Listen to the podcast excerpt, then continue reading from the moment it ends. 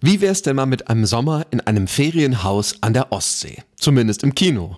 Dort läuft gerade der Sommerfilm Roter Himmel von Christian Petzold, ausgezeichnet mit dem Silbernen Bären und evangelischer Film des Monats. Die Freunde Felix und Leon wollen den Sommer in einem idyllischen Ferienhaus verbringen. Der Start ist eher suboptimal, Autopanne. Also zu Fuß weiter, durch den Wald, der schon am Anfang irgendwie bedrohlich wirkt. Und dann stellt sich heraus, Sag doch mal, Ja, wir werden nicht allein sein. ich brauche meine Ruhe, meinen eigenen Platz zum Arbeiten.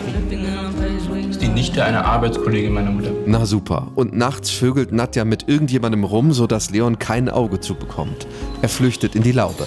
Übrigens nicht freiwillig da draußen geschaffen, ne? Hier drin war es nicht möglich, es war zu laut. Wollte ich bitten. mit Nadja besprochen. Was? Ja, Felix hat mir deine Beschwerde schon vorgebracht. Achso, ja, dann ist ja gut. Am Strand bleibt Leon lieber liegen und geht nicht mit ins Wasser. Nadjas Stecher ist Bademeister.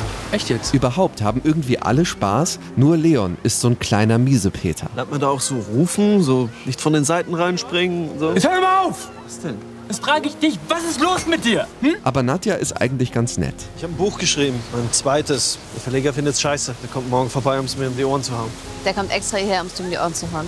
Klingt ja eher, als ob es ihm gefällt. Der Film ist voller humorvoller Verwicklungen zwischen den schließlich fünf Menschen im Ferienhaus an der Ostsee und hat eine Menge lustige Situationskomik, gerade auch wegen Leons Miesepetrigkeit.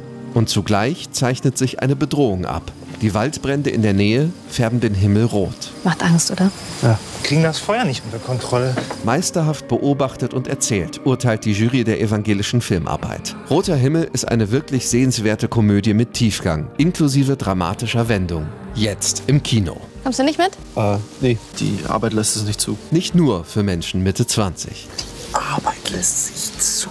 Ich bin so ein Arschloch. Aus der Kirchenredaktion Stefan Erbe, Radio SAW.